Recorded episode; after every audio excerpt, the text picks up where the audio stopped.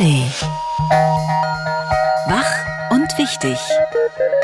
Der schöne Morgen mit Katrin Wosch und Tom Böttcher. Ja, einen schönen guten Morgen und willkommen zur heutigen Ausgabe von Wach und Wichtig. Heute mit einer Verschwörungserzählung rund um den Super Bowl. Was ist da dran?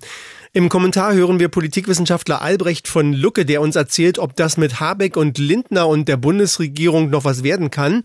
In der Tagesvorschau feiern Katrin Wosch und ich unter anderem einen bekannten Radiokollegen und wir beginnen jetzt mit einem Präsidenten.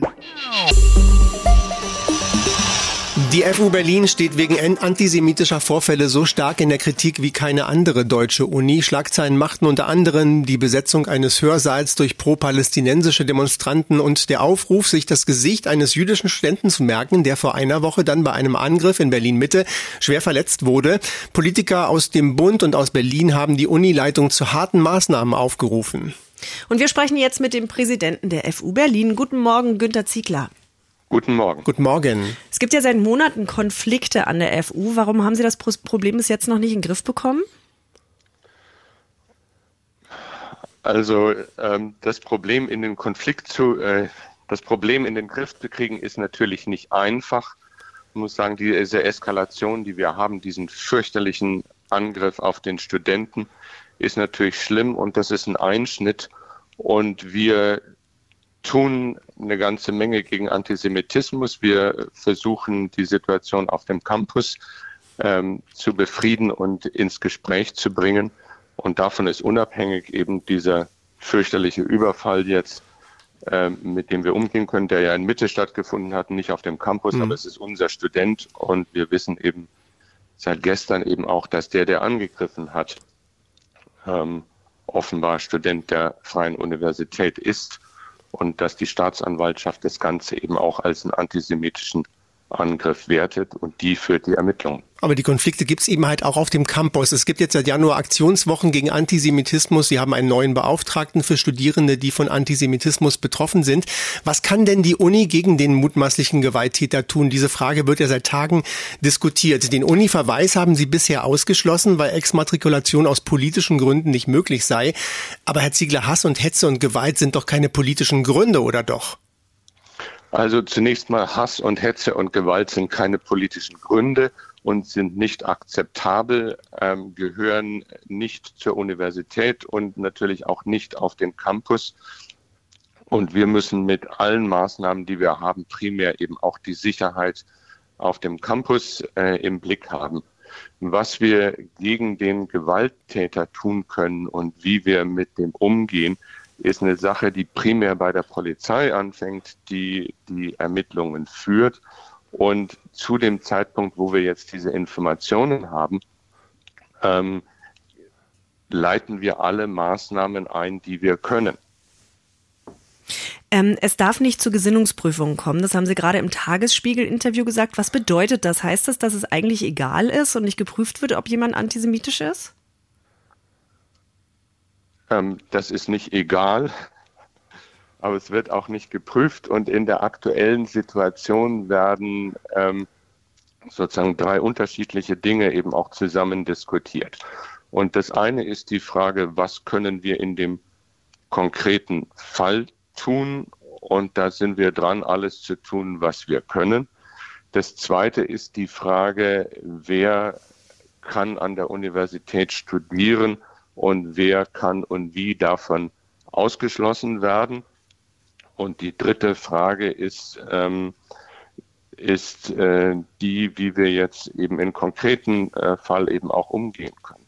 Das sind Dinge, die wir getrennt machen müssen. Ähm, die Frage, ob man dann äh, die, die Gesetze äh, ändern kann, um eben auch dauerhaft Leute auszuschließen, ist eine politische Diskussion im Moment. Aber das wäre ja auch nicht in einem konkreten Fall, sondern erst viel später. Mhm. Von der Politik werden viele Forderungen an Sie herangetragen. Welche Unterstützung würden Sie sich denn von der Politik wünschen? Wir müssen schauen, dass wir auf der einen Seite jetzt im konkreten Fall gut und sinnvoll regeln. Ähm, das zweite ist dann die Diskussion über langfristige Maßnahmen. Das dritte ist aber, und das ist ja sozusagen auch meine Aufgabe und unsere Aufgabe, jetzt die Diskussion und die, ähm, die Stimmung und aber auch das Gefühl von Sicherheit an der Freien Universität herzustellen. Und da sind wir dran. Ich muss sagen, bei, bei auch diesem fürchterlichen Fall jetzt und den Diskussionen und Konflikten, die wir die letzten Monate hatten, äh, insgesamt gibt es einen großen und sehr guten Konsens an dieser Universität, wer wir sind und wie wir miteinander umgehen und äh, dann auch, wie wir mit Konflikten umgehen können. Und dazu gehört eben auch jetzt diese Aktionswochen Antisemitismus, wo es natürlich auch darum geht, wie man damit umgeht, äh, wie man über Dinge sprechen kann, wie man dann eben einfach auch die Konflikte aus Nahost, die bei uns eben aufscheinen, dann diskutiert und am Ende eben in Wissenschaft einbettet. Über Maßnahmen gegen die heftigen Konflikte an seiner Uni haben wir mit dem Präsidenten der FU Berlin gesprochen. Er sagt, wir müssen über langfristige Maßnahmen diskutieren und das Gefühl von Sicherheit herstellen. Vielen Dank, Günter Ziegler. Vielen Dank. Hier ist die Radio 1 Tagesvorschau. Heute ist Freitag und heute ist der 9. Februar 2024. Heute hat der Mann Geburtstag, der unter anderem durch diese Sendung hier legendär wurde. Habt ihr ein Telefon hier? Sprechfunk? Postkutsche. Mit Captain Kirk Kuttner. Und sprich bitte ins Mikrofon. Also abgesehen davon, dass ich dann weniger arbeiten muss, halte ich Unpünktlichkeit grundsätzlich auch für eine Tugend. Guten Tag, hier ist der Sprechfunk. Ja, und heute wird der Jürgen, Radiomoderator, Kulturwissenschaftler, Theaterregisseur und freie Kunstschaffende Jürgen Kuttner, 66 Jahre alt. Happy Birthday, Jürgen. Happy Birthday, Jürgen. Geburtstag hat auch der britische Sänger, den wir vor allem aus den 80ern als Sänger von Frankie Goes to Hollywood kennen.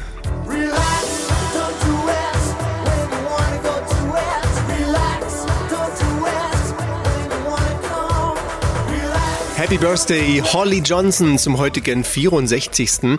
Und ein sehr bekannter deutscher Schauspieler hat Geburtstag. Karriere ist kein Plattenbau, Karriere ist eine Pyramide. Da wird der Platz oben knapp. Ja, deswegen haben die alten Ägypter auch zigtausend Jahre durchgehalten, aber die Ossis eben nur 40. Frech. Für seine Darstellung des zynischen Chefs Stromberg ist er vielfach ausgezeichnet worden. Heute feiert Christoph Maria Herbst seinen 58. Geburtstag. Herzlichen Glückwunsch. Daran kommen Sie nicht vorbei.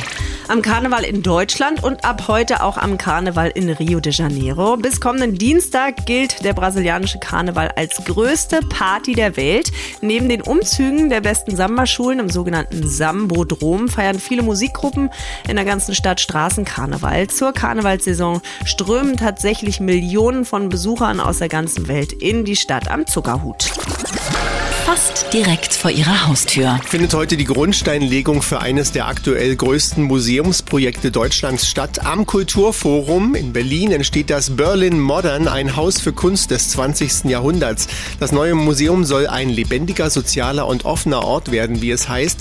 Die heutige Veranstaltung in der neuen Nationalgalerie beginnt um 10 Uhr. Zur Grundsteinlegung kommen unter anderem Kulturstaatsministerin Claudia Roth und Berlins regierender Bürgermeister Kai Wegner.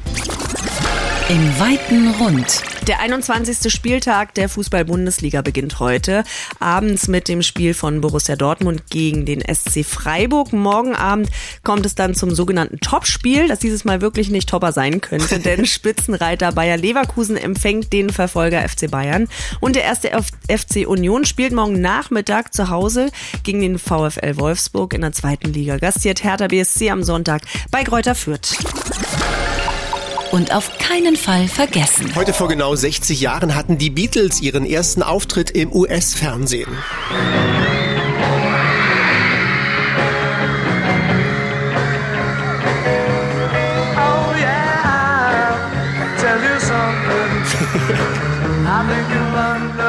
Und was haben sie alle geschrien, die Zuschauerinnen und Zuschauer, die da waren? Das ist ein Originalausschnitt aus der Ed Sullivan Show damals. Die Beatles zum ersten Mal im US-Fernsehen mit insgesamt fünf Liedern. Neben I Wanna Hold Your Hand auch noch Till There Was You, She Loves You, I Saw Her Standing There und All My Lovin' wurden die Beatles einem Millionenpublikum bekannt. Ey, und ohne Witz, bei uns zu Hause laufen gerade nur die Beatles. Also Ist gestern. Abend, als ich mich vorbereitet habe auf die Sendung und Lasagne gegessen habe, immer nur die Beatles. Sehr gut. Das war die Radio 1 Tagesvorschau.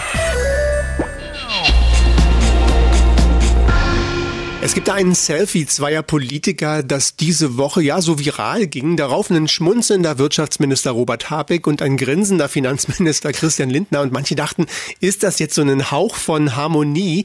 Und dann sieht der Lindner den Habeck im ersten bei Karin Mioska. Meiner Vorstellung nach haben wir ja vor allem einen Bedarf zu investieren. Also weniger Gewinne aufzusparen für die Zukunft, sondern jetzt auch jetzt präzise in dieser Zeit in die Infrastruktur, in die unternehmerische Forschung, Entwicklung, in den Aufbau von neuen Fertigungskapazitäten zu investieren. Aber noch einmal, es ist eine Einladung und ich hoffe, ganz viele Leute tragen eigene Gedanken bei, das steuerlich zu begünstigen. Wen er da mal wohl mit ganz viele Leute meinte und mit der Einladung. FDP-Finanzminister Christian Lindner zeigt sie jedenfalls nicht erfreut, hatte doch ganz andere Pläne, um Unternehmen zu helfen. Eins ist klar. Der Kommentar mit Albrecht von Lucke. Er ist Politikwissenschaftler und Redakteur der Monatszeitschrift Blätter für deutsche und internationale Politik. Guten Morgen, Herr von Lucke. Guten Morgen. Guten Morgen. Sind wir dann aus Ihrer Sicht äh, schon wieder mittendrin im Habeck-Lindner-Streit oder sehen Sie die beiden insgesamt auf einem guten Weg? Nein, davon kann nicht die Rede sein. Wir sind mittlerweile in einer Situation, wo man diese Beziehung eigentlich fast nur noch mit dem Modewort, was ich eigentlich nicht mag, als toxisch begreifen kann. Man hat den Eindruck, hier wächst nicht mehr zusammen, was vielleicht übrigens von Anfang an nicht zusammengehört hat. Die Selfie-Ironie kommt nicht mehr gut an, jedenfalls nicht mehr bei mir, wenn man sich überlegt, wir sind ja von einem Selfie beglückt worden am Anfang, als vermeintlich vier wunderbare junge Menschen den Eindruck erweckten, sie passen zusammen, dass kein Blatt Papier zwischen ihnen passt. Mittlerweile kracht es zwischen Lindner und Habeck eigentlich chronisch. Und das Problem ist, äh, Lindner hat in diesem Fall wieder einmal etwas zurückgewiesen, was Habeck ja völlig zu Recht gefordert hat. Es geht darum, das war die Forderung, ein neues Sondervermögen aufzulegen. Sondervermögen für Transformation, um auf diese Weise endlich aus der Krise zu kommen, nicht weiter sich in die Krise zu sparen. Das ist aber genau das Prinzip von Christian Lindner. Er hält dagegen und sagt, wir brauchen nur eines, Austerität, ein Sparprogramm, obwohl ihm mittlerweile selbst viele äh, Wirtschaftsliberale, Ökonomen, Wissenschaftler sagen, wir müssen mehr in die Investitionen gehen, damit auch die privaten Investitionen stark gemacht werden.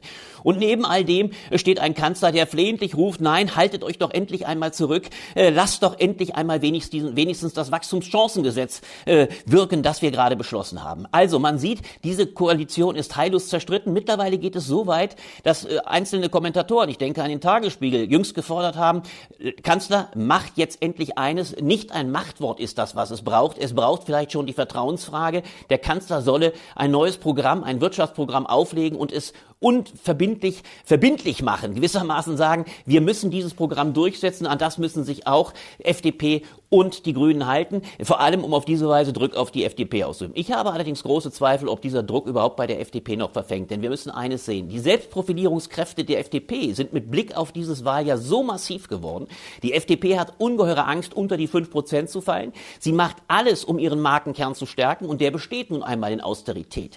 Äh, Das ist das große Problem und man kann den Eindruck haben, dass Christian Lindner in gewisser Weise zum Opfer seines eigenen Credos geworden ist. Der Druck mittlerweile auch aus der Kapitalseite, seitens der Ökonomie ist so stark, sie drängen ihn förmlich mittlerweile aus der Regierung auszutreten.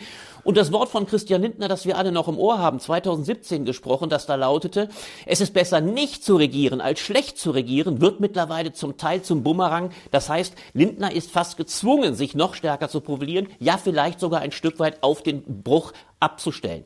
Das heißt, man weiß gar nicht, ob diese Koalition überhaupt noch die Kraft aufbringt, weiter zu regieren. Man weiß nur eines.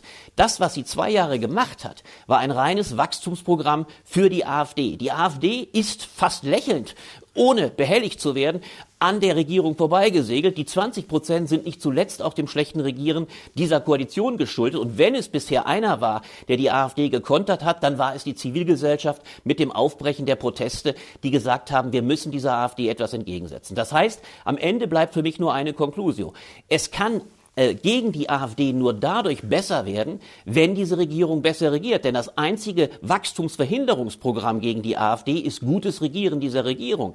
Andernfalls wird die AfD weiter wachsen und insofern gibt es am Schluss nur eine Lösung. Entweder diese Regierung rappelt sich noch einmal zusammen oder am Ende bleibt der alte Satz, äh, besser ein Ende mit Schrecken als ein Schrecken ohne Ende. Besser dann ein harter Cut als noch zwei weitere Jahre dieser Art, die die AfD weiter wachsen werden lassen. Der Freitagskommentar mit Albrecht von Lucke von der Monatszeitschrift Blätter für deutsche und internationale Politik. Vielen Dank.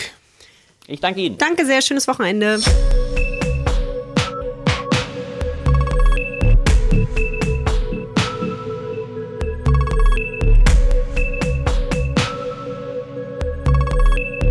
Am Wochenende gibt's wieder den Super Bowl in den USA. Das ist ja das größte Einzelsportereignis des Jahres. In der Nacht auf Montag in Las Vegas, da treten die zwei besten Teams der American Football Liga NFL gegeneinander an. Die Titelverteidiger Kansas City Chiefs gegen die San Francisco 49ers.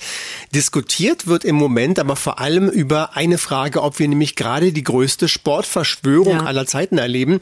Wurde diese Football-Saison in den USA so manipuliert, dass die Chiefs gewinnen und Taylor Swift und Travis Kelsey die Wahl im November zugunsten von US-Präsident Joe Biden drehen können? Unsere USA-Korrespondentin Katrin Brandt sagt uns, worum es erstmal bei dieser Geschichte um den manipulierten Super Bowl geht. Seit Taylor Swift und Travis Kelsey sich zusammengetan haben, gibt es Klatsch und Tratsch über die beiden. Das eine Gerücht heißt, die beiden seien gar nicht wirklich ein Paar, die hätten sich nur zusammengetan, um ihren Marktwert zu steigern, vor allem den Marktwert von Travis Kelsey, der in der Footballwelt ja durchaus bekannt und berühmt war, aber natürlich längst nicht so berühmt wie die Popkönigin Taylor Swift. Und die andere Verschwörungstheorie geht so, die Spiele der Footballliga NFL seien so manipuliert worden, dass die Kansas City Chiefs im Endspiel stehen, damit Taylor Swift in der Nacht im Stadion vor ganz großem Publikum verkünden kann, dass sie Präsident Biden unterstützt. Das klingt sehr weit hergeholt, aber es gibt Leute, die das ganz offensichtlich für sehr plausibel halten. Und was denken jetzt die Fans darüber? Also ich war hier in Las Vegas unterwegs und habe mit äh, Fans gesprochen, die ja schon zu Tausenden in dieser Woche vor dem Super Bowl die Stadt bevölkern. Und äh, das waren sowohl Fans von den Kansas City Chiefs als auch von den San Francisco 49ers. Und die haben sich im Prinzip alle kaputt gelacht. Das sei doch ein sehr großer Aufwand für ein sehr zweifelhaftes Ergebnis, war eine Geschichte, die ich gehört habe. Dann gab es den Hinweis darauf, dass Taylor Swifts Fans ja so jung sind, dass sie oft noch gar nicht wahlberechtigt sind. Und natürlich haben viele gesagt, dass sie sich nicht vorstellen können, dass Football an sich in so großem Stil manipuliert werden kann. Das ist ein hochkompliziertes Spiel. Da gibt's viele Wendungen, da gibt's viele Akteure. Und da an so vielen Schrauben zu drehen, dass ein einziges Team am Ende im Super Bowl landet und den auch noch gewinnt, das halten viele für gänzlich unmöglich. Und was sagen die Spieler dazu und vor allem Travis Kelsey?